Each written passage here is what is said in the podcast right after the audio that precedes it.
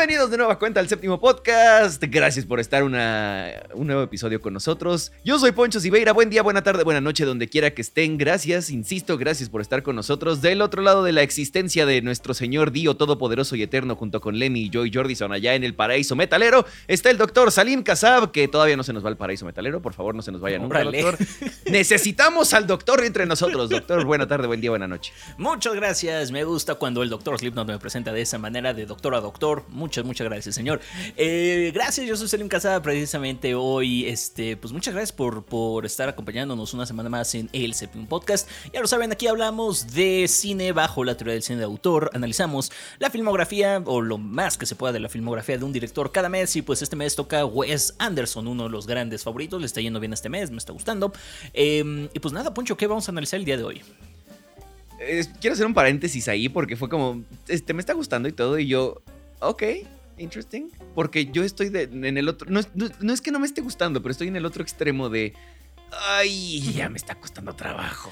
Y tengo, tengo opiniones el día de hoy, ¿eh? Yo también tengo Sí, opinión. traigo opiniones el día de hoy y también para, para decirlo de una vez, vamos a revelar el director del siguiente mes. Ah, perro, entonces quédense hasta el final Vámonos, para saber, porque ni yo sé, no, sí sé. O en medio, no sabemos. O, o ya de una vez. O ya, de un- no, no, no. No, no, sí, no. En algún momento del episodio lo vamos a decir. Es correcto. Así que aviéntense el podcast de arriba para abajo, por favor. Y si no, pues, pues, y si ya llegaron tarde, pues ya vieron quién es, de todas formas. sí. Anyway, hoy vamos a estar analizando justamente del Huesito Anderson. Dos de sus películas más aclamadas. Definitivamente una es la más aclamada de este hombre, al menos la más premiada o la más reconocible, reconocida, bla, bla, bla, bla, bla. Por un lado tenemos Moonrise Kingdom y por el otro la película de Wes Anderson hasta el momento, The Grand Budapest Hotel, o sea, el Gran Hotel Budapest. Hay una cosa apabullante en su momento, este, insisto, premiada, galardonada, aclamada, este, y así, muchas hadas. No todas las hadas, pero sí muchas hadas. No, de acuerdo, definitivamente. Em, tengo opiniones, las estaré diciendo durante, durante el día, pero Moonrise Kingdom es la película que me clavó con Wes Anderson. Ok, Sí, es la película. O sea, ya había visto Hotel Budapest, todo bien y, y demás. Y dije, bueno, pues vamos a ver Moonrise Kingdom a ver qué pasa. Y dije, ok, vamos a ver todo Wes Anderson ahora. Sí, y, y lo hizo, sí. Es correcto. Y tengo una historia rara con Moonrise Kingdom porque después durante algunos años dije, bueno, quizás Moonrise Kingdom no me guste tanto, no está tan buena. Y cada vez que la vuelvo a ver es como, no mames, amo Moonrise Kingdom. Lo puedo ver. Sí es, sí es muy, muy onda suya, doctor, definitivamente. Y sí, creo que Moonrise Kingdom ya de nuevo entra en mi top 3 de Wes Anderson. Ok, ok. Todavía la próxima semana veremos qué hongo con ese top 3 ya. Acabando final, ahora sí, la mera, mera lista y así. Correcto. Pues bueno, vámonos tendidos. Entonces, no sin antes decirles que ya sabemos, confiamos en que ya vieron las Oh, películas, sí. por favor. Si no, ya saben que va a haber harto spoiler, así que digo, spoiler. Entonces, Sí. este, aguas con eso, ¿no? Nada más. deberíamos traerlo al, al- al podcast, ¿eh? Sí, uy, sí, uta, imagínate. Uh, sí, un día, un, día, un día trato, un día trato. Yo sí me meo, eh, la neta, pero bueno. va. Este, sí, fírmalo, por favor. Sí te lo firmo, eh, te lo juro. Porque sí es influencia del hombre. Anyway, Sin duda. Moonrise Kingdom. Viajamos hasta el 2012, doctor, el año del apocalipsis. Uy. Apocalipsis, a la Es vez. correcto, el año en que los mayas predijeron que nos íbamos a morir. Pero no es cierto. Y pues no. Dijeron, eh, es que habían volteado el 2 y el 1 por- y por eso llegó la pandemia y así, ajá. Es correcto. Sí, es lo más cercano, ¿no? I mean, y les fallaron por unos Sí, meses, pero es, whatever. es- es verdad, es verdad. Ahora sí, el elenco consiste de Moonrise Kingdom de todos, Poncho. Todos. Sí, neta, todo Hollywood está aquí. Bruce Willis, Edward Norton, Bill Murray, Frances McDormand, Tilda Swinton, Jason Schwartzman, Harvey Keitel, Lucas Hedges, Jared Gillian y Cara Hayworth. Y se va a poner peor, ¿eh? No, y se va a poner peor todavía. O sea, no, no, no, no, no. Foto de Robert Geoman. Definitivamente regresa la foto de este hombre, editada por Andrew Weisblum. Música de Alexander de Platt. Me encanta ver a este hombre aquí en la, en la música. Escrita por Wes Anderson y Roman Coppola, o LV, y dirigida por Wes Anderson. Porque Olf.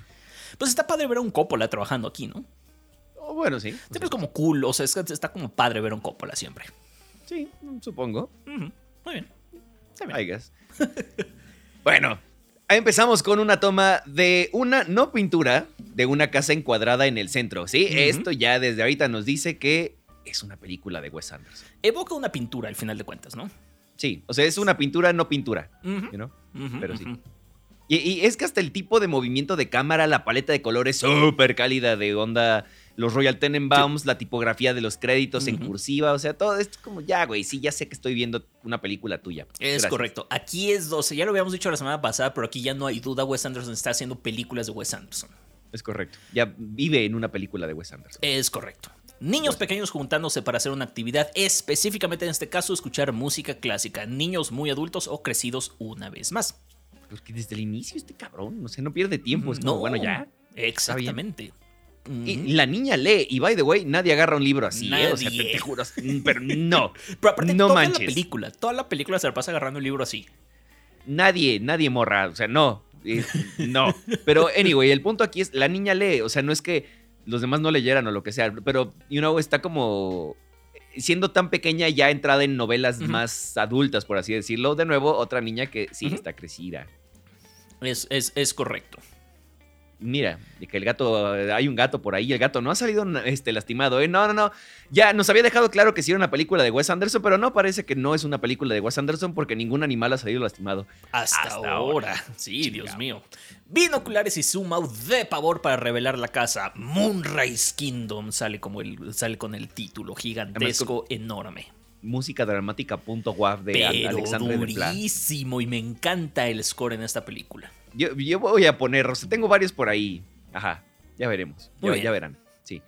Eh, traveling shots para presentarnos la casa y los habitantes que hay en ella, ya con su onda muy a la de Life Aquatic. O sea, ya es un estilo que es- sigue perfeccionando definitivamente, pero ya son Sí. cositas mínimas. Es cautivador a fin de cuentas, ¿no? Ándale. Sí, sí, sí, sí, sí. Yo Y por po- aquí pongo que ya se me empieza a hacer como monótono, pero no sé si nada más. No es que esté de mala, solo.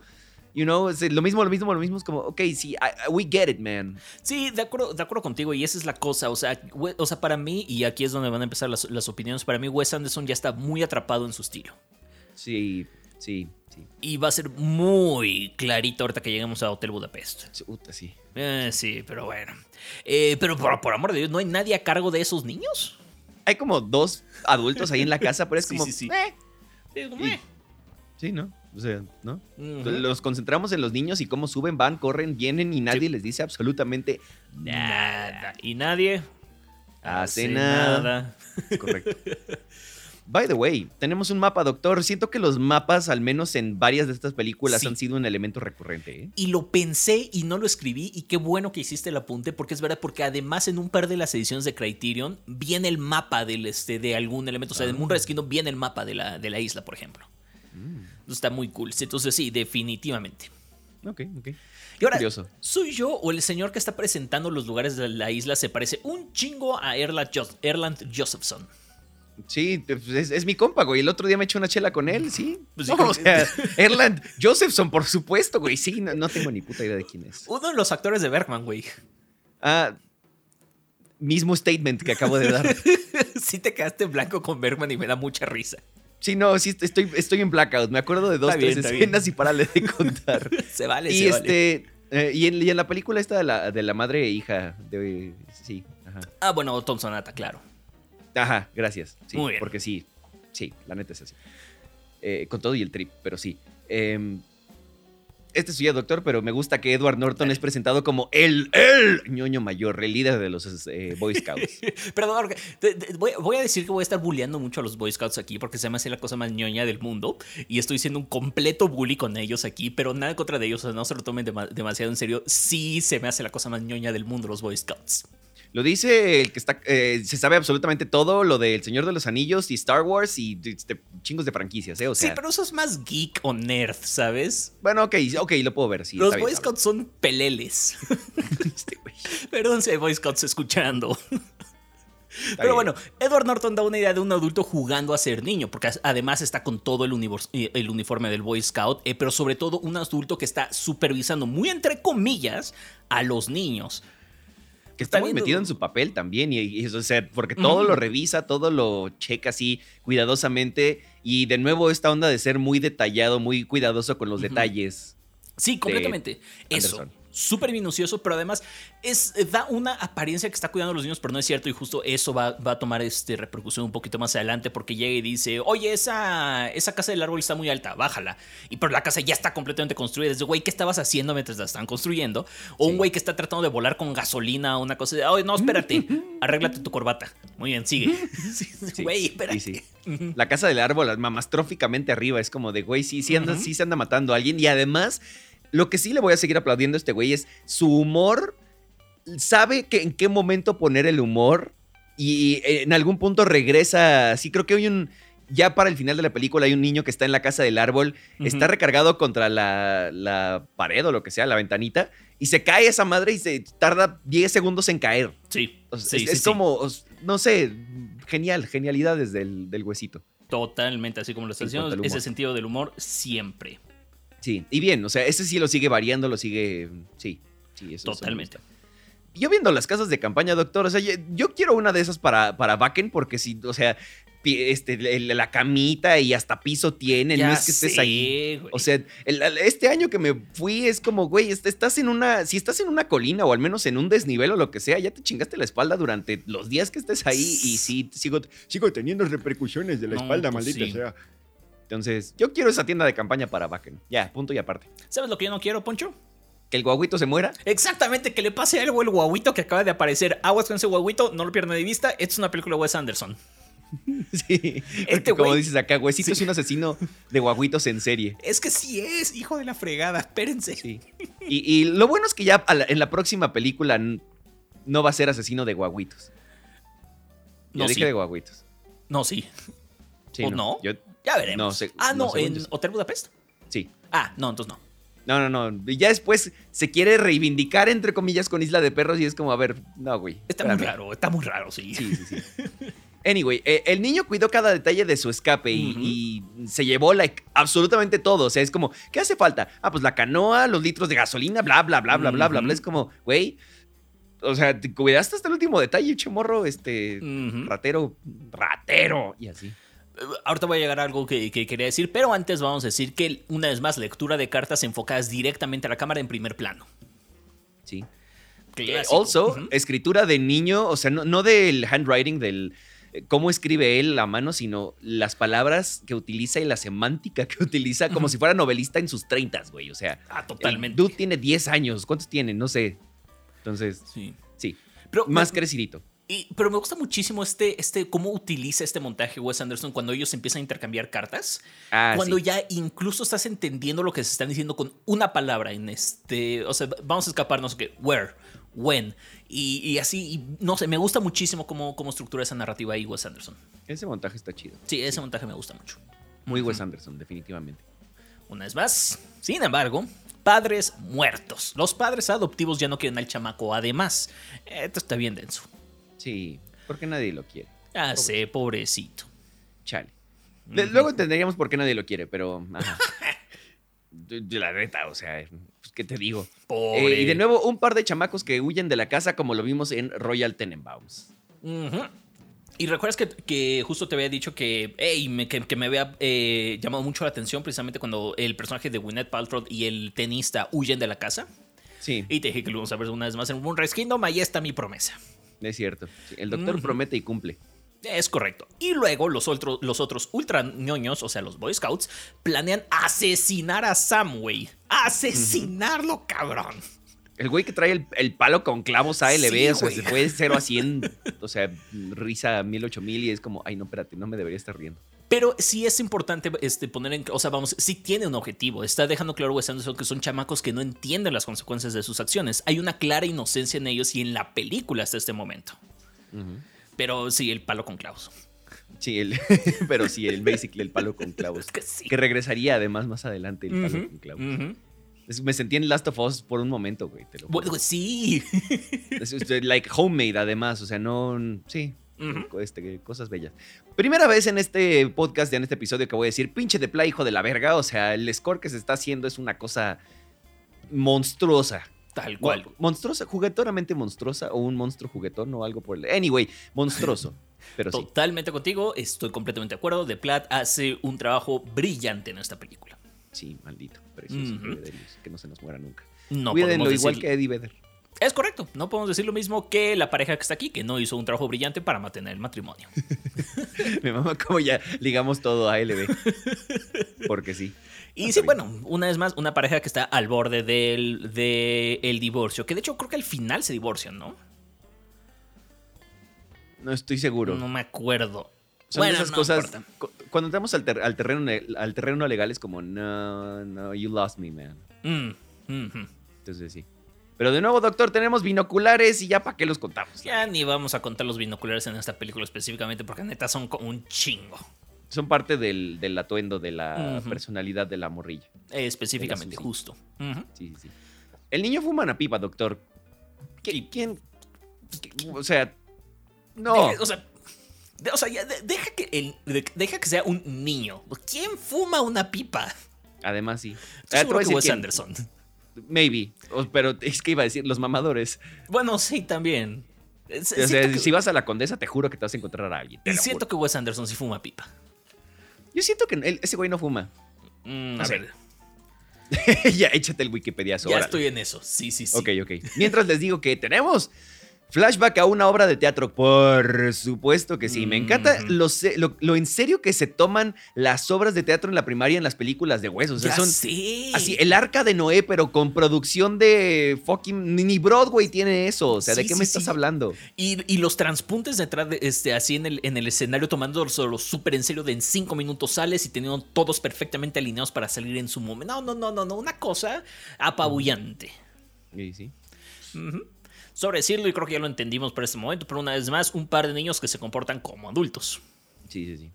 Y el escape y. este, pues, sí, nos están diciendo todo, basically. ¿no? Es correcto. Esta línea me encanta, o sea, es como de el güey, el, el chamaquillo todo. Sí, este, yo sé de Boy Scouts y la chingada y no sé qué, soy un verga, ajá. A veces me pongo hojas en la cabeza para, disminuir, para disminuir su temperatura. Y la morra le contesta, oye, qué interesante, está muy chido, ¿no? También te serviría que te quitaras la gorra, ¿no, güey? Güey. Dude. Y el otro cabrón, hace, ah, nomás sí. Puede ser. Y nunca se la quita el güey, de todas formas. Sí, no, de todos modos no se la quita. Sí, ¿no? Chale. Este, y, y sí, doctor, no sé si alguna vez haya ido usted a, a pescar como estos morros que agarran y empiezan a pescar y la tortuga y ay, sí, no sé Nunca, qué. pero ajá. Es, es una cosa, además de que es bien difícil, el aftermath de eso, o sea, es como, sí, ya tengo el pez, ahora qué haces con él, bueno, basically, you gotta murder it. ¿Cierto? Sí. Entonces, no te creo que se hayan comido ese pez así de sencillo, ¿eh? No, Lo puedo ver, ok, lo puedo, lo puedo, lo puedo ver. Sí, lo veo. a menos que ya estén demasiado adultitos, pero no, de todas formas, no. Lo que sí me gusta es que el Ajá. gato solo come comida para gato. Le dicen, vamos a darles el ojito y la- las tripas y, ah, no, mi gato solo come comida para gato. Y las, las latitas ahí todas ordenadas. Sí, además. Bien bonito. Los humanos parecen ser más salvajes que el animalito, doctor. Es correcto. Ahora, aquí va un punto importante para mí de la película. Em, está bien denso que, que esta Susie está lidiando con depresión y que encontró un libro de sus papás para tratar este, con niños de problemas de salud mental. Ahora. Eso es importante para mí porque para mí los dos personajes, o sea, los dos niños, están codificados con neurodivergencias. Particularmente creo que los dos son autistas. Entonces hay una onda muy, o sea, muy bonita en esta película de que son dos personajes que no se sienten entendidos, aceptados en la sociedad en la que están viviendo y tienen que huir y se encuentran a sí mismos. Que son dos personas con neurodivergen- neu- neurodivergencias que se encuentran a sí mismos y se logran entender. Em, y entonces eh, todo el mensaje de la película al final es eso, el entender las neurodivergencias y aceptar las neurodivergencias y que muchas veces la sociedad no está preparada para lidiar con personas con neurodivergencias. Vivimos en una sociedad, Es correcto, vivimos en una sociedad. basically. que by the way, o sea, cuando, cuando la morra le está diciendo todo que hace el, el otro güey, se ríe todo pendejo. Eh, Y, y- ¿De qué te ríes? Y sí, o sea, sí, no mames, pinche chamaco, pero eso es justamente un elemento, o sea, vamos, es una actitud que podría tomar un- este, una persona con autismo. Que no entiende realmente lo que está pasando la otra, la otra persona y pues su lo, lo ocupa para reírse. O sea, esa es la forma en la que libera la tensión, por así decirlo. Es que es curioso, porque de alguna manera también lo. O sea, te, te sentirías algo identificado, aunque sea, pero no lo sé. no Lo sé. puedo ver. I don't know. Ujú. I don't know. Este. Y sí, de nuevo, matrimonio con problemas y a punto de quebrar, ya lo habíamos dicho. Pero eh, hay una parte en la que dicen así de, oye, este, ¿cómo te sentirías si tu hija está, está ausente o ya no está?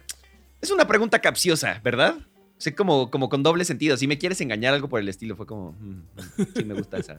grande, güey, otra vez, aplausos, punto guap, 10 de 10. Eh, y lo que ya hemos visto en otras películas, doctor, un nuevo evento eh, que de alguna manera parece ser muy pequeño o muy aislado o lo que sea, pero que de pronto comienza a salirse de control y comienza a involucrar absolutamente todos en la isla. Es correcto, y todos ahí. Pues, pues sí, eso. O sea, de nuevo.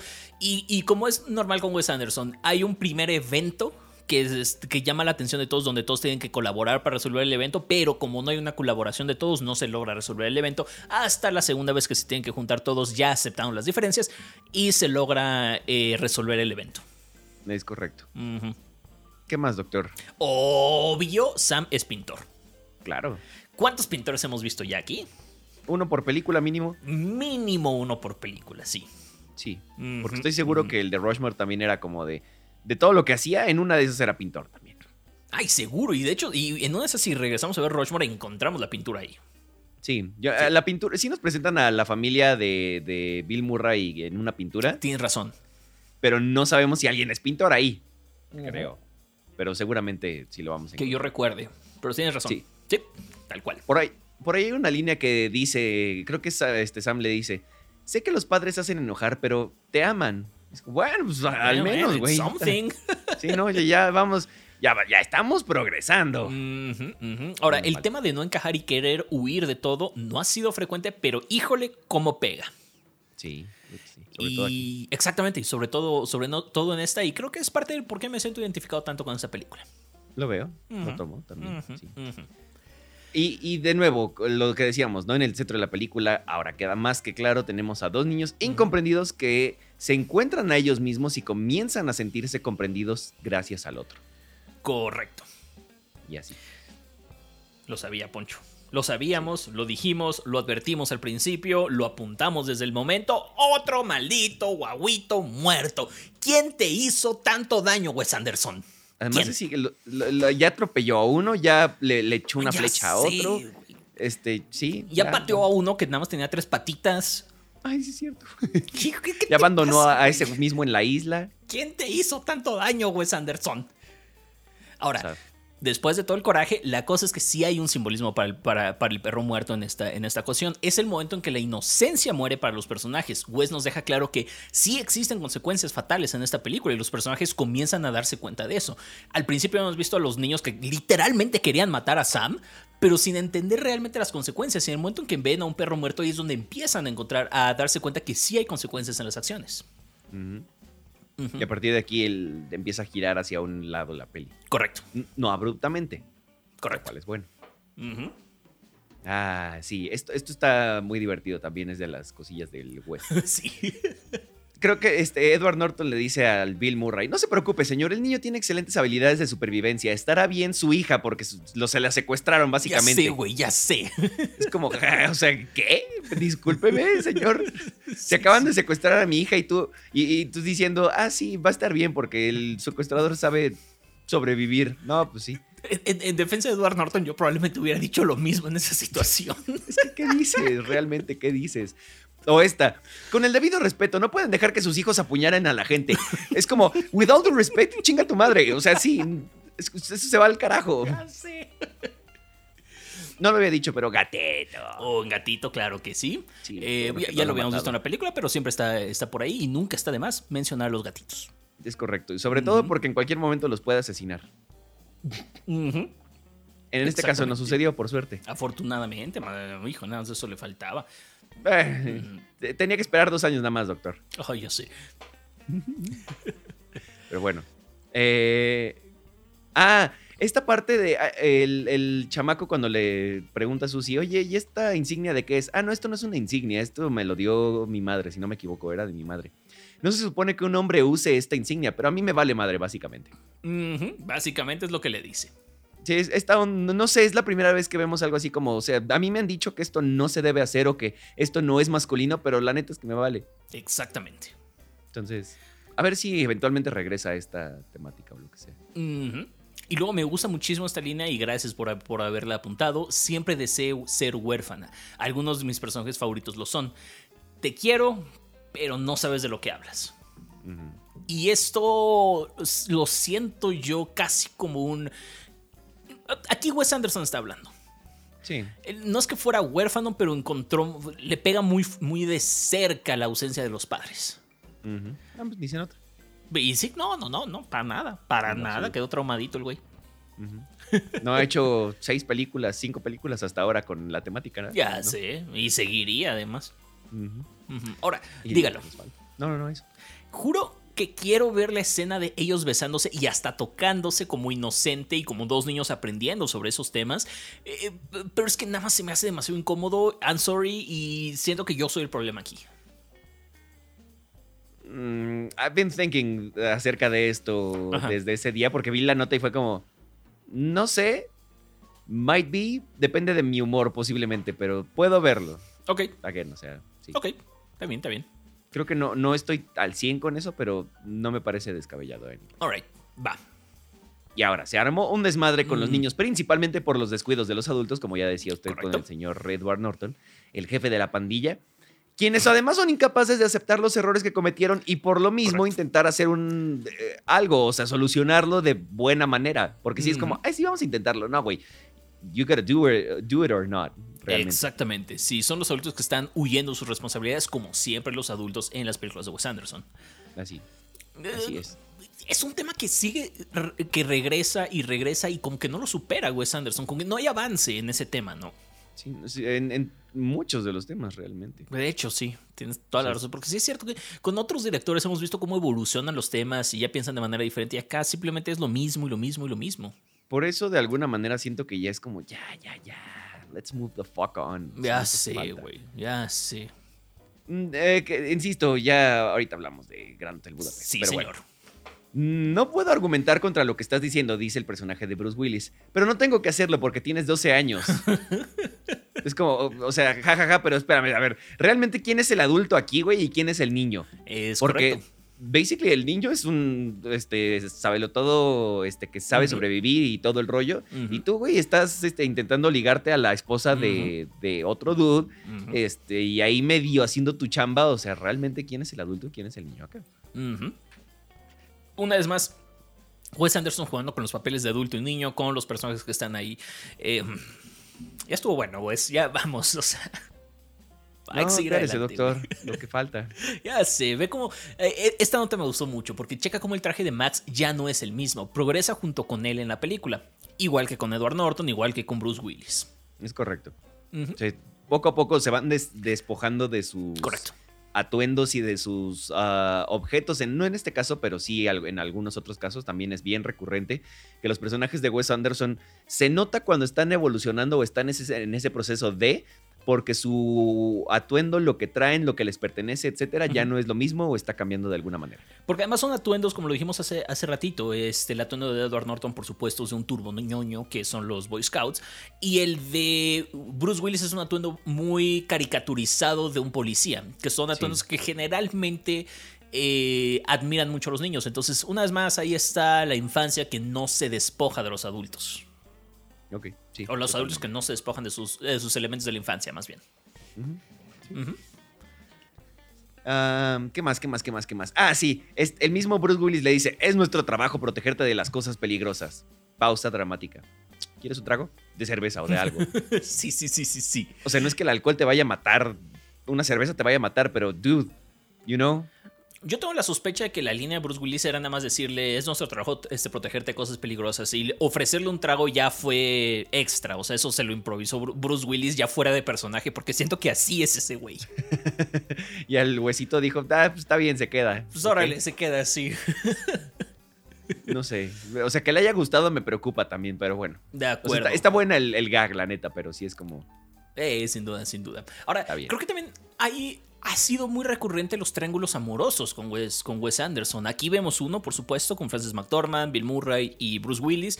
En Life Aquatic vimos uno, vimos uno en Royal Tenenbaums, vimos, uno en, Rush- en Rushmore. Incluso creo que solo en Fantastic Mr. Fox no vimos un triángulo amoroso. Sí, Bueno, se supone que la rata dijo que este, la morra, la esposa del Mr. Fox estaba medio, you know. Cierto.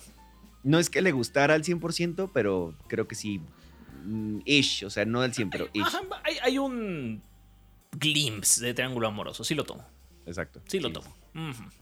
La banda de Turbo Ñoños crea Uh. un plan complicado para sacar a Sam de donde está. Uno, plan complicado. Sí. Check. Ujú. Ya estamos. Dos, un grupo de personas que comienza a entender las diferencias que existen entre ellos y comienzan a trabajar juntos. Check. Check también. Es Check correcto. no más. Pues sí. no, pues sí, es, es la neta. No, sí. Y yo, además de hablar la neta, es que pinche de pla, ese momento en el que la- se están moviendo de la isla a la isla o, la, o no sé, el que están en el barco, whatever. No mames, el. ¿Qué? Ese güey. Mm. Porque hay gente que nace con dones, you know. Este cabrón es uno de ellos y ojalá uno tuviera tantita pizca de, de, de lo que ese güey tiene. Porque sí, hijo de su madre. Siento que te gusta de Plat un poquito. Leve. O sea, ahora, no- me, ahora me está gustando más, to be honest. O sea, con, con todo esto. Pero, Muy bien, qué bueno. que- ¿Qué no ha hecho ese güey? Ahorita me voy a echar un clavado y me voy a poner de malas nada más por ver este, qué es lo que ha hecho el güey. Pero bueno, mientras platíquenos de lo que sigue, doctor. Claro que sí, ella se disculpa con él por todo y él confiesa que muchas de esas heridas fueron autoinfligidas. Está denso esto. Sí, Está sí, denso. está denso. Está Ujú, fuerte, está heavy, ujú. dirían. Igual de esta heavy. línea de- esta- sí, dígalo, sí. Es que por ahí dicen, somos todo lo que tienen y alguien les... con- Uno, están en la plática de adultos, ¿no? Somos todo lo que estos niños tienen y alguien dice, bueno, no es suficiente. Creo que es cuando están los dos, Francis McDormand y, y Bill Murray. Un problema de las películas de Wes Anderson es que no te acuerdas de los nombres de sus personajes, ¿eh? Sí, eh, to- totalmente. O sea, me acuerdo de Susie, me acuerdo de Sam, pero no es porque Porque los escribimos por acá. Sí, ¿no? No, sí, no. total, Entonces, totalmente. Eh, creo que están diciendo, somos todo lo que tienen y el otro le contestas, no es suficiente. Y tú. Y, y- y ese es un, un momento en el que los adultos empiezan a darse cuenta de que pues lo hicieron mal. Una vez más los adultos aceptaron sus errores y queriendo enmendarlos. Otra vez. A variar. Sí. Ya, ya empiezo a escuchar el, otra vez. Exactamente. Sí. Pero ya pesado. Sí, ya, ya, ya. Sí. Ahora, hay algo como que muy bonito. Esto sí, hay algo como muy bonito en ver a Jason Schwartzman ahora como el líder de la tropa de la Liga de los Supriñoños, después de verlo en Rushmore siendo un chamaco. Hay, hay como que esta evolución. Esta es de las poquitas cosas que sí hemos visto evolucionar a, a Wes Anderson, donde veíamos a Jason Schwartzman en, en- en Rushmore, eh, pues siendo este chamaco que quería ser adulto y ahora es el líder de la Liga de los Supriñoños. Entonces, pues hay algo bonito ahí, por lo menos. Sí, supongo. Bueno. O sea, sí, sí, o sea, lo puedo ver. No sé. Está curioso. Muy bien. Ahora, niños tomando decisiones de adultos, ya Oh, lo ya. sabemos, pero el vato diciéndoles, pero, pero neta están seguros así de, es que cuando este, Sus y Max dicen, ah, nos vamos a casar y ya llega Jason Schwartzman y, y es como de, ah, sí, güey, pero ¿están seguros? Sí. No, no, no, pero neta están seguros, sí. A ver, güeyes, no es una decisión de que de ahorita, no. Están seguros, me vale más, váyanse a pensarlo allá, váyanse al rincón castigados, piénsenlo y regresan. Ya lo pensamos, sí. Está bien, ok. Bueno, ya y se viste sacerdote. Sí, obviamente. y me gusta mucho verlo sacerdote, claro que sí. Sí, no, cómo no. Pero la, la onda es, o sea, sí, los niños están tomando decisiones de adultos, pero ¿qué pedos se están casando? Ya sé, güey. O sea, literalmente se están casando. Y no solo eso, hay slow motion después de la boda. ¿Hay que, perdón? acentuar. ¿Eh? ¿Hay que, perdón? Slow motion. Ah, pero ya no lo No hiciste lo voy a volver a hacer hasta que sea el siguiente. No, no, no. Es una vez por cada uno. Ajá. Muy bien. Una vez más se arma un desmadrote por los niños perdidos. Por Así supuesto, ahora ya es un poquito diferente porque los adultos ya están tomando responsabilidad, ya hay que ya van a colaborar juntos y ya se va a resolver todo. Mm. Otra vez. Otra vez. y justo el, el. Espérame, el ñoño mayor confronta a Edward Norton. ¿Quién es el.? Ah, el, el mero mero, sí, sí, sí. Sí, sí, sí, Harvey Keitel en este caso. Sí, sí, sí. Y es donde comenzamos a ver las consecuencias de las acciones irresponsables de los adultos. El güey ya no va a estar a cargo y así, ¿no? Y, el- y le duele y es como, verga, güey, ¿qué acaba de pasar? Pero luego se incendia la cabaña así, 0 a 100, se cae un tiki o lo que sea, no Ya mames. Y de pronto ese pinche incendio mamastrófico es como, güey, ¿es por? Sí, y, e- sí, y- ese cabrón se vuelve Neo porque es como, sí voy a saltar hasta el siguiente edificio y bolas, lo logra. Y no solo eso, sino que de regreso con el ñor en la espalda es como, ok, Matrix. fun stuff, I guess. Sí, está bien, va, va, va. Lo, lo, lo, lo, lo tomo, ajá, sí, jalo. Ajá. Bueno, Estoy contigo en que este tercer acto se empieza a sentir pesado. Sí, Sí. insufrible, no pesado. Ah, Tú lo pusiste con. Yo, yo lo digo, yo digo pesado, pero respeto el insufrible también. Es que sí se están prolongando, doctor. Sí, no, definitivamente sí. Ahora, sin embargo, también tenemos un monzón marca Wong Kar Wai edición Kurosawa y es el momento en el que al fin toda la isla se está, está jalando parejo y dejando las diferencias de lado. Odio que uses la palabra monzón porque me recuerda a Tokyo Hotel y odio esa canción. No, güey, cállate. Ya no vuelvas a usar monzón en estos podcasts. Ok, ok, ok, ya me voy con lluvia torrencial ahora. Aguacero de pavor. Aguacero de pavor, perfecto. Este, lluvia mamastrófica, si quieres, no sé. Pero monzón no, güey. No, odio esa palabra. Pinche canción culera. Ya. Este. Terminamos con la isla participando activamente para reconstruir todo el daño de la tormenta. Esto obviamente es una alegoría comenzar a trabajar internamente para generar una mejor isla de la que tenía. Es correcto. Y así. Y, y además, a mí, doctor, en lo personal me gusta mucho esta alegoría de la orquesta, porque Ah, al principio es, sí. es- es al mero principio que escuchamos así de, eh, esta es una pieza clásica, bla, bla, bla, la escribió, bla, bla, bla, ajá. Aquí tienen a las percusiones, luego acá tienen a las cuerdas por separado. Y acá van a escuchar ahora eh, a los vientos, lo Los sea. vientos, ajá. Eh, y te ponen todo por separado y al final regresa y dice, ahora va- la misma parte, el mismo fragmento. Ahora vamos a regresar a esta misma pieza tocada entre todos. Lo cual, o sea, eso genuinamente fue como, güey, que, esto está muy chido. ¿Por qué no hacemos más de esto, huesito? O sea, esto genuinamente está muy chingón. De acuerdo contigo. Eso es un excelente final para una película de Wes Anderson, una alegoría bien, bien bonita, la verdad. Además, combinada con el hecho de que Susie y Max están este, vestidos completamente diferente a, Correcto, a como los hemos conocido en toda la película. correcto.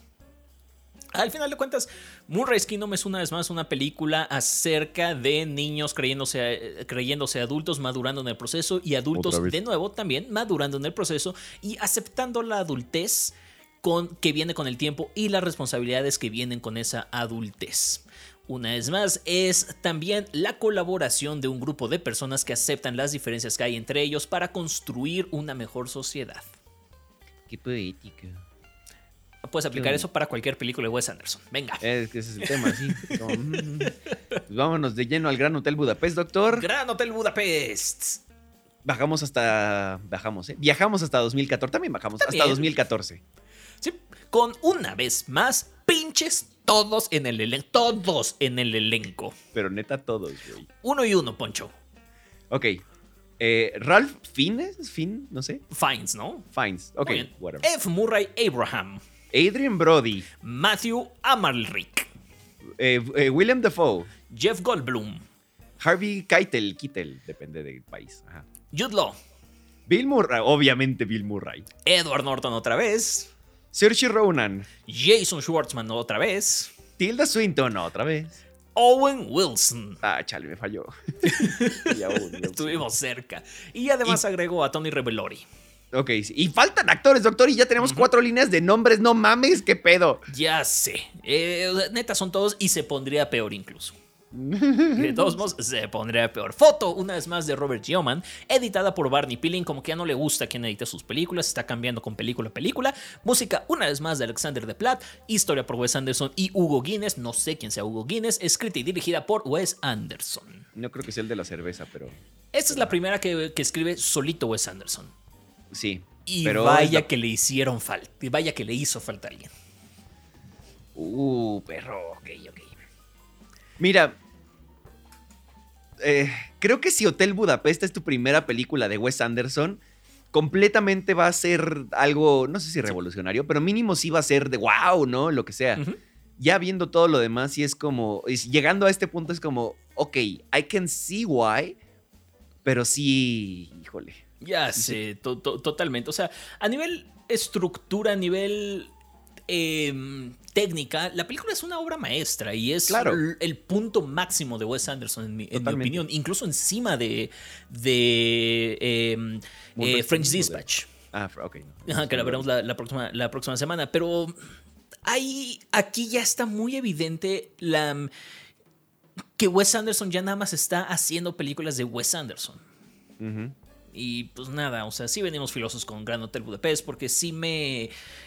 No, no me costó trabajo verla porque al final de cuentas la película es divertida, es fácil de ver, es, es, muy amigable. Pero. O sea, yo lo que pienso justo es. Es una película con muchas cosas en cuanto a técnicas rescatables, maravillosas, increíbles, fabulosas, excelsas. Es una película entretenida, pero con nada de sustancia. Mm, pero bien poquita. O sea, sí hay cositas por ahí que le, que, le, que alcanzamos a rascar, pero es muy poco. Sí, o sea, to be honest, o sea, para, para lo que estamos acostumbrados, bueno, es que depende, iba a decir, para lo que estamos acostumbrados de las temporadas de premios, pero depende, again, hmm. la neta es que sí se queda bastante corta, pero de nuevo podemos ver la importancia y relevancia que tuvo en ese año por diversas Sin duda. Pero aún así, ¿eh? Sí, sin duda. Una, una vez más, al final, mucho de la temporada de premios es, un, es una temporada de premios a las puestas en escena. Sí, sí lo veo. Y pues pocos directores tan buenos en puesta en escena que Wes Anderson. Sí, claro. Eh, eh, creo que a mí lo que me gusta de las temporadas de premios es que de alguna manera te ayudan a encontrar nuevas cosas. O sea, a veces no es tan fácil o tan, ¿Eh? Su. Sí, perdón. Lo dije mal, o sea, iba a decir uh, pero luego me decidí por el sí, entonces me salió un, un este CR7. Sí, un CR7. Sí, sí, sí. Pero, pero, es que sí, o sea, hay, hay gente que, no sé, eh, no le gusta tanto el cine tan artístico o lo que sea, which is fine. O sea, a veces Yo, me, yo me encuentro en ese tipo de rollos. O sea, Bergman ya lo vieron. Este. Pero, y los Oscars son como, bueno, las temporadas de premios en general, son como esta parte en la que uno se puede acercar de una manera no tan intensa, por así decirlo, no tan, ajá, a, este tipo de cosas, pero sin caer en Jurassic World Dominion, Fast and the Furious 27, you know? Me mama Jurassic World Dominion, la vi el fin de semana pasado, qué pinche peliculón tan feo, tan malo más bien, pero qué chingona está. Malísima, pero me la pasé bien. Me la pasé de huevos, güey, exacto. Sí, sí, sí, exacto. La volví a ver, es como, güey, sí, sí, jalo, siempre. Es la, de la segunda que más me gusta de toda la franquicia. Ah, interesante eso, ¿eh? Punto, ya lo decidí. Muy bien, muy bien. Bueno, Lugar imaginario seguido de una toma simétrica. Claro que sí, esto es una película de Wes Anderson. Es correcto. Y ahora sí, un libro que será nuestra película. ¿Cómo de que no? Una vez más, un libro que se abre. Que no recuerdo si eso no tuvimos ese elemento en Moonrise Kingdom, ¿verdad? No, creo que no. Muy, por primera vez, muy bien. Sí, pero pues, dijo, ay, extrañé el libro y los capítulos. Pues, ahí te van, libro y capítulos. Sí, como que se sintió fuera de, o sea, pez fuera del agua y dijo, no, y como que se, puso nervioso y dijo, no, no, no, sí quiero, sí, quiero hacer eso. Esta va a ser mi obra maestra, me vale chosto, lo voy a hacer. Ok, you do you, man. Sí, you do you. Y ojo al cambio de formato cuando entramos al libro, eso es muy cierto, ¿eh? Este, porque sí está interesante. Sí, estamos viendo una película en, no exactamente 16.9, pero sí un poquito de 16.9, que luego se acorta a un, a un recuadro más chiquito, que luego se vuelve un 4.3 en cierto, en cierto momento. Entonces, por lo menos Wes Anderson está jugando un poquito con el formato. Ya entrale al IMAX, güey. Es lo que te falta. Pues estaría cool, ¿eh? Ah, yo sí jalo. Sí, jalo yo también, ¿eh? Sí, sí, sí. sí. Vamos a ver Rogue One en IMAX también. No, te odio. Ay, nada más quería traerlo, sí. Mm. Uno cree que la imaginación del escritor, esto me encantó, que la imaginación del escritor siempre está en movimiento. La verdad es lo contrario. Mientras uno escuche y vea con atención, las historias siguen fluyendo. Esto es un resumen de un párrafo de seis oraciones que se avienta el, el ñor, el escritor, pero que fue como de, güey, sí, eso es muy cierto. Gracias por traerlo al frente. Uno, uno se siente identificado, es bonito. Ajá, gracias. Ya, es todo. Ah, tenemos un narrador, sí, ahora sí. Una vez más, narrador. Pero no, no, totalmente lo que dices. O sea, cómo abre la película con esa, con esa línea es de lo poco que hay que rascarle a Hotel Budapest. Ajá, sí. Sí, tal cual. Y, nada más ahí se quedó, es como, sí, vamos a tener escrito, ok, no, el escritor sirvió por carajo. Es correcto. Lo decíamos hace rato y está muy cabrón el diseño de producción de Wes Anderson aquí y sigue evolucionando ese güey en ese aspecto y cada vez se vuelve más estilizado, cada vez se vuelve más refinado, está muy cabrón. Sí, 100%. Nos presentan entonces a Ciro Mustafa, que es el personaje principal de alguna manera, como un anciano de los principales como un anciano que ya logró prácticamente todo. Vamos a ver su historia de joven más adelantito, doctor. Es correcto. Una vez más, esta idea de un adulto que pues ya solitario, que pues en este caso, pues sí acepta su, su, vejez, pero pues vamos, de nuevo, pues ya no hace mucho que digamos. Sí, ¿no? Realmente no hace nada. No, nada, de hecho. Nada. Y por supuesto, doctor, hablando de claro que sí, ¿hay alguien pintando? Por supuesto que sí. claro que sí. Y apenas es el inicio de las pinturas. ¿eh? Espérense, que es pinturas la película. Esta es pinturas la película. Este es Wes Anderson la película, ¿no? Sí. sí. Ahora, todos en el hotel están solos, eh, pero se conocen entre ellos, dada la falta de gente que hay en el hotel. Y el, y el nuevo realmente se ve muy solitario. Que es este Mustafa, justamente. ¿no? Es como, este sí. güey tenía algo de solitario en específico. O sea, todos Es nos conocemos, pero este cabrón era diferente, no sé qué. Y en esas tomas vemos un San Bernardo y yo, oh no, un guaguito. Ah, sí, un San Bernardo con su, con su barrilito de, de brandy. Se ven bien bonitos. Pero aguas, ya sabemos lo que pasa cuando vemos guaguitos en la película, de las películas de Wes Anderson. Sí, por eso, por eso en vez de, hay un guaguito, fue como, oh no, un guaguito. Oh, no, un guaguito, exactamente. Uno bien inocente creyendo que el guaguito va a ser el perjudicado en este caso, ¿verdad? La chingada. Y de- decíamos, ¿no? Capítulos, partes, otra vez. E historia dentro de una historia, again, también, porque es como el presente que le van a llevar al escritor, así las llaves y la chingada. El escritor que está en, su vejez, este, diciendo, les voy a contar la historia de cuando me contaron la historia. Luego viajamos a ese momento en que le cuentan la historia para viajar a la historia. ¿Qué pedo? Diría mi profe de cine, una estructura matriosca. Es correcto. Sí. Vodka. Y es de las cosas que disfruto mucho de esta película, eso sí. No, lo puedo ver. sí. Esa complejidad en la narrativa, por lo menos es algo divertido de ver. Veo que a alguien le gusta Inception. Ah. ya me vas a correr, ¿verdad? Ya, ya, ya fue mi último podcast, lo siento. Ay, perdón. Cuando no se dice nada, son las que más duelen. Sí, sí, sí. Ay, ahorita que juguemos Rocket League. Bueno, lo que sí, doctor, es que el pacing de esta película es ruthless. O sea, es como pum, pum, pum, pum, pum, always. Algo pasa siempre en la pantalla y no es queja.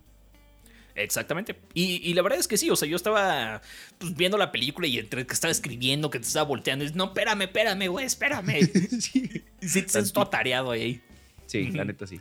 Y me acuerdo que tú apuntaste desde la primera semana que Wes Anderson tiene muchos elevadores y pues aquí están en su máximo esplendor los elevadores. Elevadores y arte, y perdón, y pinturas la película. Es correcto. Bueno, Wes Anderson la película. ajá. Sí. Y ojo que, ojo, que Gustav, Gustav se la vive de aquí para allá con todo mundo, pero toma su cena en su cuarto solito. Esa parte está bien interesante. ¿eh? Entonces, justo, es un adulto que, bueno, adulto entre comillas, porque ya veremos, que basically, no, no sé si es una máscara lo que usa o es nada más aparentar o porque le conviene o whatever, pero realmente es un hombre solitario. Correcto. Es correcto. Y sí, yo creo que es eso. Yo creo que es un personaje el que se monta el mismo Gustav. Maybe. Y como bien dices, los impulsos de Gustav son algo infantiles, mientras que Zero, una vez más, es todo un adultito otra vez. Otra vez, como. Ujú. Película de Wes Anderson, ¿dónde, no?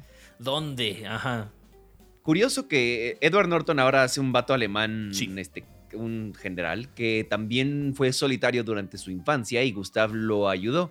Es curioso cómo alguien que al parecer es solitario puede brindar tanta compañía e incluso afectarlo a tal grado que se acuerda esta persona de él y lo sigue ayudando, ¿no? En este momento como incómodo que tienen. Totalmente como lo, como lo estás diciendo. Y de nuevo, de las cosas que hay que rascarle a esta película. Ish. Porque Sí, ish. como... ¿Y a Una vez más, una mujer muerta. Siempre. Siempre. Sí. Al menos no ha habido guaguito muerto, ¿no?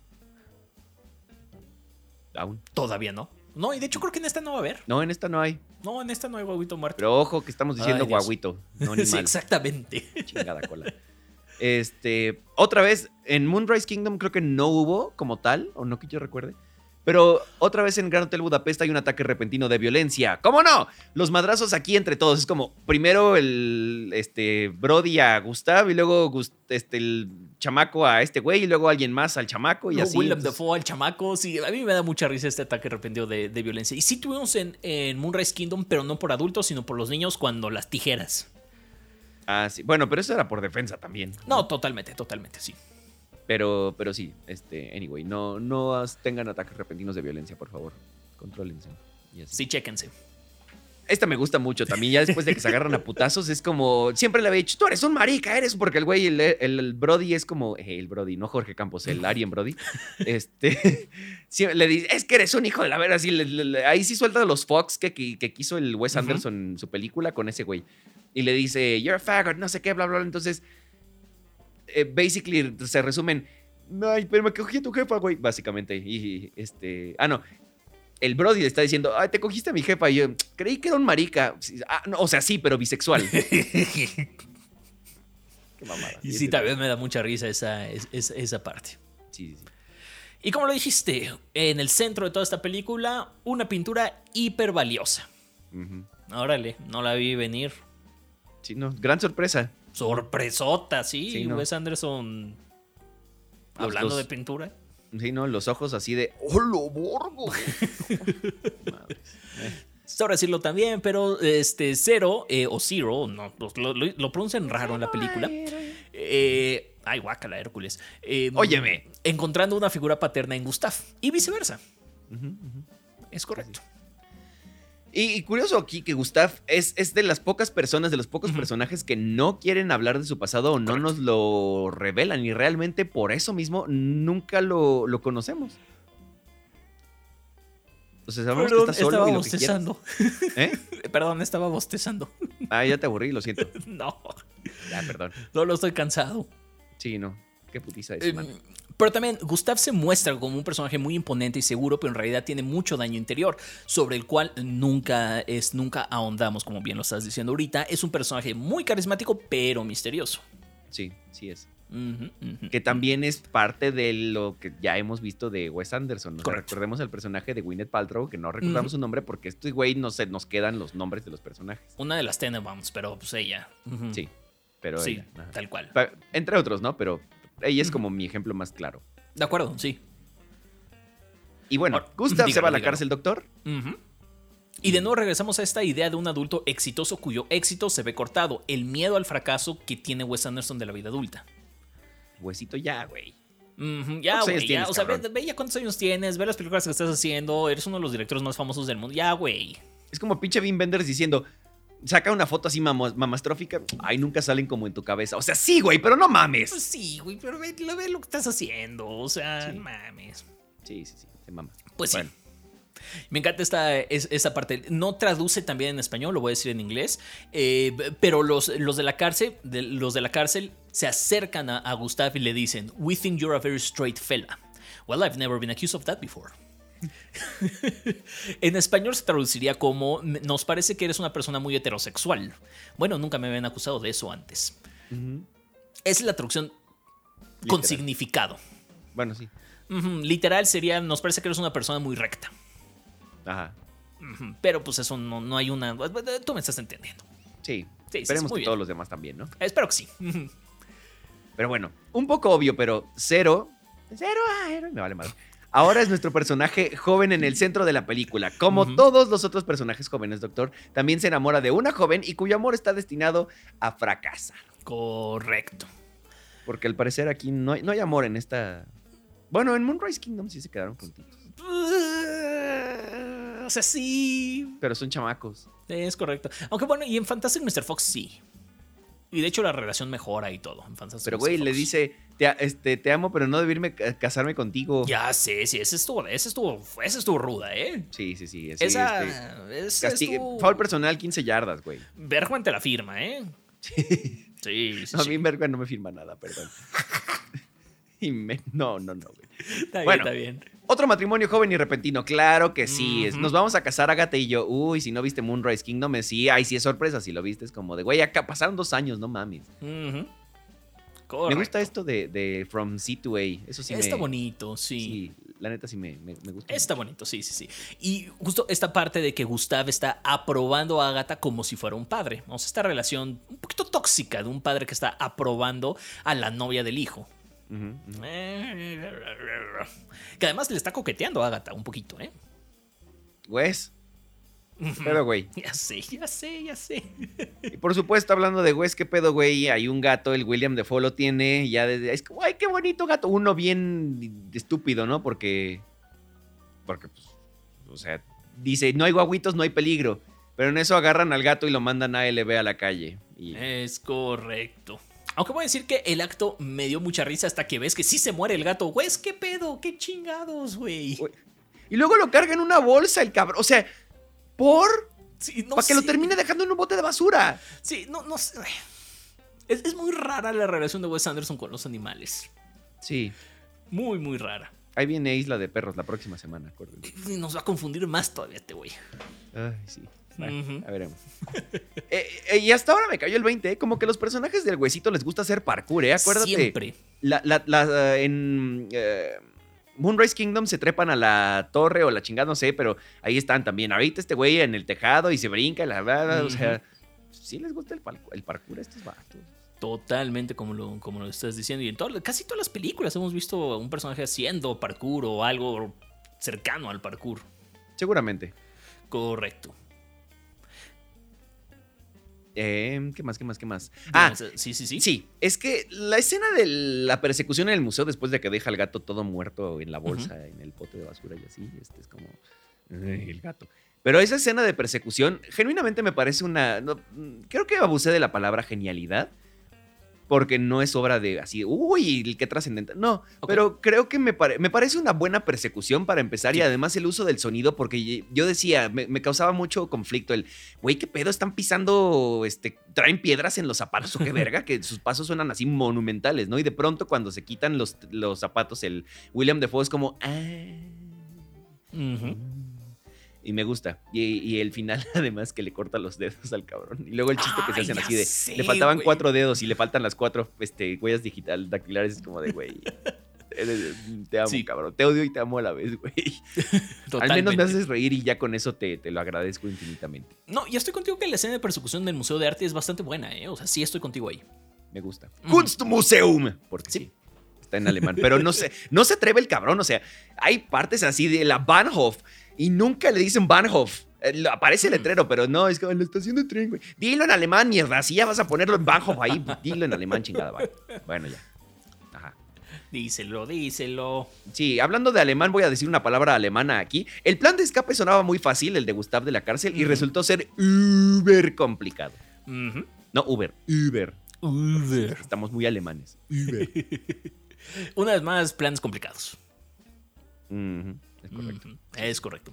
Y a mí siempre se me hace muy raro cuando en las películas hay un personaje que se llama Salim. Eh, Siempre es muy, muy raro. Porque aparte siempre es un villano, güey. Siempre es un villano. Los, los Salims siempre son villanos en las películas. Siempre. Quisiste decir somos. Eh, y bueno, sí. I mean. Eso significa que yo también soy villeputa. Bueno, sí, ya. Yo, yo siempre he creído que sí lo soy. Pero bueno. Ya, tómalo. Además, en una historia reciente. No, ya, perdón, me estoy metiendo en otros temas. pero sí puedo ser el villano. Eh, supongo que uno diría que fue un empate. Cuando los güeyes se agarran a. Así, el cabrón se va a la guarida de los guardias, tal cual. Y se los putea y los mata a todos. Y eran como cuatro guardias y se muere el otro cabrón que eh, los ayudó a escapar. Es como. Uno puede decir que es un empate, ¿no? Güey. Güey. Güey. Te amo. Ay, te mamas. Ahora, me, me gustaría señalar que esta quizás es la relación padre-hijo más sana que hemos visto en todas las películas de Wes Anderson. Sí. Siento que por lo menos ya logró sanar cierta relación y trauma y por lo menos avanzó un poquito ahí. Sí, estoy de acuerdo. Pues sí. Eh, pero poquito, güey, porque pues así como que... mm. Sí, no, no, de acuerdo, es poquito. Porque además de pronto se sale el güey de la cárcel y, y, este le sale lo racista así de seguro te viniste de la India porque tu tu pueblo Ya apesta y olía a mierda y no sé qué. Y es como, güey, güey, güey, güey, tranquilo, ¿no? Y luego este maldito me- este mesero o no sé qué, este, amarillo que nos está jodiendo y güey, qué pedo, qué pedo. Sí, no. Y, y todo para que el Ciro le diga, no, güey, mi historia es esta, pum, pum, pum, y se la deja ir así de verga, güey. Este es otro, es otro huérfano, otro huérfano, pero holy shit lo llevó a otro nivel. Ujú, ujú, ujú. Entonces, sí. Wes Anderson being Wes Anderson. Pero, pero mamastrófico, ¿eh? Sí, y más agresivo. O sea, Wes Anderson, la película, La como película. decíamos, sí. No, no, no, Wes Anderson, La Venganza. También, también. Porque sí. Ya no contra los perros, contra los gatos y contra los hindúes, al parecer, pero bueno. Y contra los hijos. Sí, y contra todo lo que quieras. Güey, hasta los, los personajes principales saben que todo lo que está pasando está súper intricado y confuso as fuck. O sea, hablando de. O sea, Hasta ellos dicen, güey, qué complicado. Y yo, sí, cabrón, te caen. o sea, yo, eh, yo- yo- lo dijiste tú, güey. Yo nada más te voy a hacer segunda, cabrón. Ujú. Entonces, sí. Y, y por fin, doctor, tenemos un momento en el que nos sacamos de. de porque. Sí, o sea, de- teníamos esta costumbre con Wes Anderson de que las cosas eran muy juguetonas, infantiles, nada serias y por fin un momento que nos saca de, de onda. Sí, al fin tenemos uno, uno de, estos, de estos momentos, de nuevo un poquito de avance al menos. Sí, cuando muestra la cabeza así de traigan la cabeza y de pronto es ¡pam! y tú, ay, cabrón. ¡Pam! Sí, sí, sí, se muestra pero denso. Sí, yo hereditario otra vez, pero por un momento así cómico. Pues sí. O sea, Y al fin, unos binoculares. ya se había tardado. Sí, No, hombre, creo que se había depurado de los binoculares en Moonrise Kingdom. Sí, ¿no? Pero pues, ¿qué dijiste? Jaja, Sí, no. Lolazo, Megalol. Pero bueno, Ciro también se siente solo, doctor, y lo que evita que se sienta así es el hotel de alguna manera, y por eso eh, lo mantiene, porque de alguna manera le recuerda a la Sí. memoria de Agatha. Y dos cosas por acá, porque hay un elemento muy grande de como melancolía que imprime Wes Anderson a los lugares físicos como una especie de simbolismo de un momento en específico. Lo habíamos visto con Rushmore, por ejemplo, o la casa de los, de los Tenenbaums, por ejemplo. Eh, entonces le da mucho simbolismo y mucho peso a los lugares físicamente. Y además nos dice aquí al final que los tiempos a los que Gustav se estaba aferrando ya habían muerto mucho antes de que Gustav se aferrara a ellos. Entonces, no, sé si Wes Anderson aquí por lo menos está aceptando una especie de, ok, ya tengo que empezar a dejar ir los tiempos a los que me estoy aferrando. Ay, pues esperemos, ¿verdad? Pues esperemos a la próxima semana, donde Ajá. analizaremos Isla de Perros y French. Dispatch. Así es. Pero no nos va a dar el resumen. No escribí nada ahora. Y es que. no quiere. No, pero es que, o sea, voy a dar la, la opinión general de, de Gran Hotel Budapest porque fue bastante decepcionante verla hoy. Eh, no sé tú qué opinas, sé que más o menos estás, estás cerca de ahí, pero sí como que estaba con todas las ganas de que me probara que yo estaba equivocado, Wes Anderson, de que sus películas sí siguen con mucho sentimiento, con mucha emoción dentro, dentro de ellas al día de hoy, pero que simplemente yo todavía no, no lo lograba ver. Y no, Hotel Budapest me dejó claro que, pues no, Wes Anderson perdió mucho de la emoción que lo caracteriza de sus primeras películas. Sí. Sí, es- esto se enfocó más en el estilo que en la sustancia, tal Correcto. cual. O sea, se enfocó en darnos tanto una película de Wes Anderson que Sí. Se olvidó de muchas otras cosas. Totalmente, y lo decíamos al principio, es la primera pe- película que escribe solo y pues sí se le nota. Sí, sí se le nota completamente. Pero bueno, la próxima semana vendrá Isla de Perros, Doctor y French Dispatch. Entonces, es a correcto. ver qué tal nos va. A ver qué tal nos va con esas películas. Cerramos el mes de Wes Anderson en este caso. Te voy a adelantar que Isla de Perros también la escribió solo Wes Anderson, ¿eh? Con historia de cuatro personas. Pero Bueno, pues vamos a ver qué tal. ¿Y French Dispatch?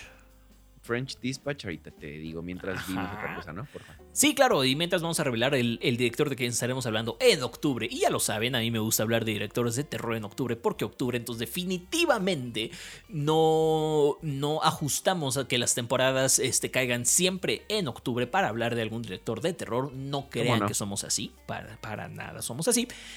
Así que sí, en octubre estaremos hablando de un mes de terror con uno de los grandes autores de terror, mi director de terror favorito en la historia. Estaremos hablando de David Cronenberg.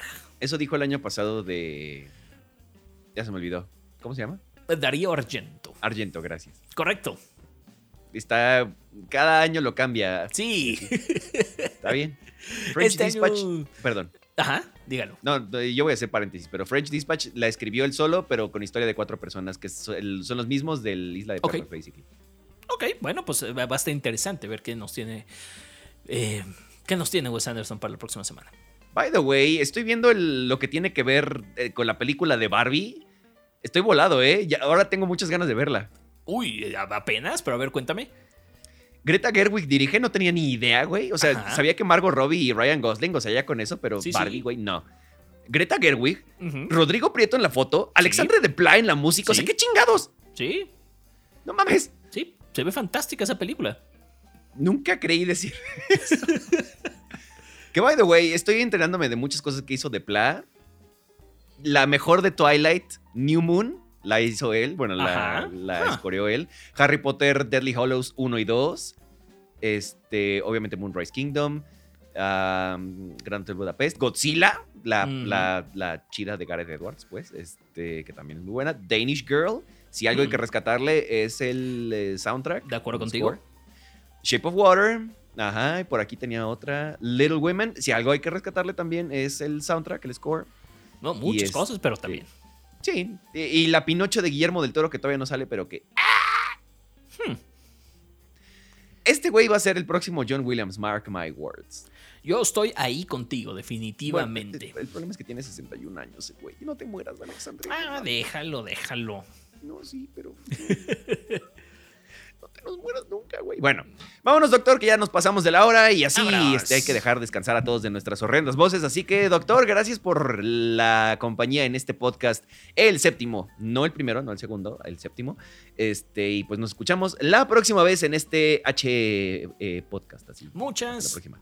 Muchas gracias, Poncho. Nos estamos escuchando la próxima, la próxima semana, donde cerramos el mes de Wes Anderson con, una vez más, Isla de Perros y French Dispatch. Y estaremos hablando en octubre de David Cronenberg, el segundo David del que, del que estaremos hablando. Poncho, muchas gracias. Cronenberga, vámonos, doctor. Sí, sí es.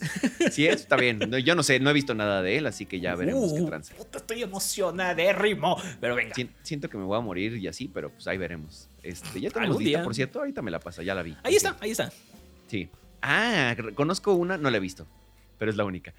Seguro. Tengo miedo a una que se llama Spider, pero ojalá que no tenga que ver con Spiders. Nada. Este, ok, menos mal.